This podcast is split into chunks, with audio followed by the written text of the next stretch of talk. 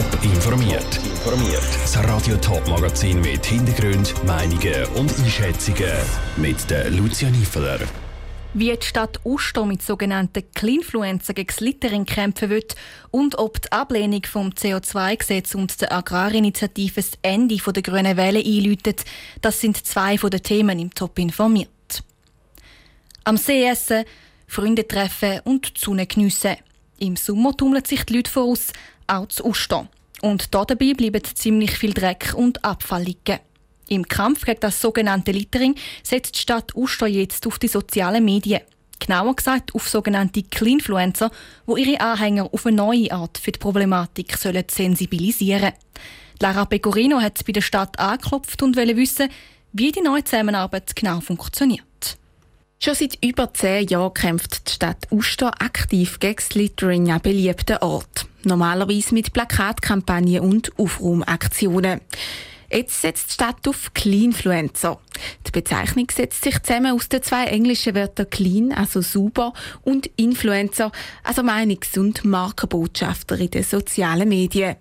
Genau die sollen ihre ganz persönliche Anhängerschaft jetzt aufs Abfallproblem aufmerksam machen, erklärt Carmen Ragebass von der Stadt Uster. Man hat sich jetzt entschieden, neu auf Influencer zu setzen, um auch vermehrt in der digitalen Welt auf das Problem aufmerksam zu machen. Mit diesen Influencer treibt man die Botschaft direkt an ihre Follower. Fürs Erste setzt die Stadt auf drei Influencer. Die sind bis Ende Juli unterwegs und unterstützen die Stadt im Kampf gegen den Abfall, wo liegen bleibt. Wie es das genau machen, ist Ihnen überlassen, sagt Carmen Ragebass. Wir haben diesen drei Influencers nicht ganz genaue Vorgaben gegeben.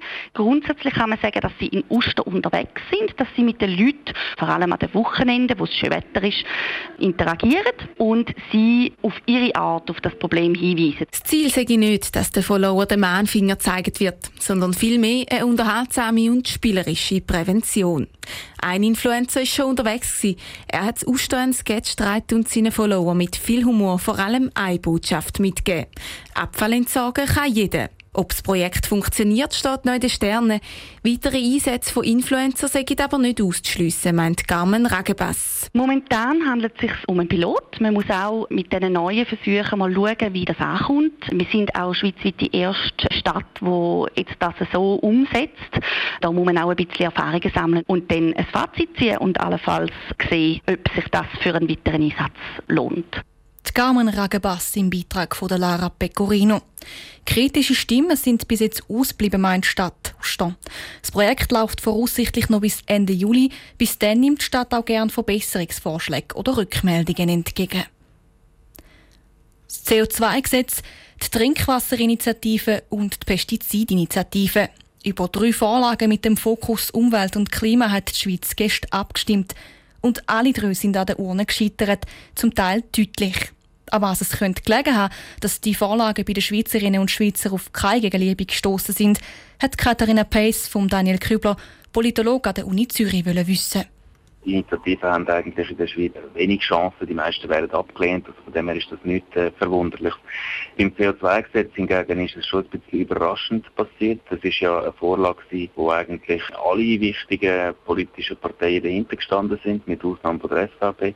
Und man hätte tatsächlich können denken, dass es äh, vor dem Hintergrund auch von den grünen Wahlen eigentlich in den Nationalratswahlen von 2019 dass jetzt das Gesetz äh, durchkommt. Das ist schon ein bisschen eine Überraschung gewesen, das Resultat gestern. Herr Kübler, Sie haben es gerade angesprochen. 2019 hat es so eine grüne Welle gegeben. Denken Sie, die grüne Welle endet jetzt nach der Ablehnung von diesen drei Klimavorlagen? Ich glaube nicht, dass das jetzt äh, sozusagen das Ende von der grünen Welle darstellt. Es ist ja in der Schweiz äh, immer wieder vorgekommen, dass Bürgerinnen und Bürger anders stimmen, als sie wählen. Also es ist nicht außergewöhnlich.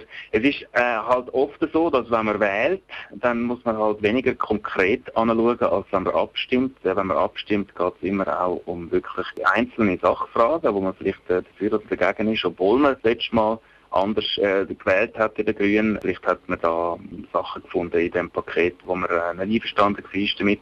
Also das muss nicht unbedingt heißen, dass die grüne Welle jetzt äh, vorbei ist, aber sie ist natürlich geschwächt, das kann man sicher schon sagen. Was denken Sie, passiert denn jetzt so in der nächsten Zeit? Die wichtigste Frage ist natürlich, wie geht es weiter mit dem CO2-Gesetz. Die Schweiz hat sich im äh, Pariser Klimaschutzabkommen dazu verpflichtet, CO2-Emissionen zu senken und wie sie jetzt das erreicht, ohne das CO2-Gesetz, äh, das äh, muss man jetzt noch sehen. Also ich denke, der Bundesrat und das Parlament sind auf jeden Fall nochmal an die Arbeit und eine Vorlage präsentieren, die dann eben mehrheitsfähig ist.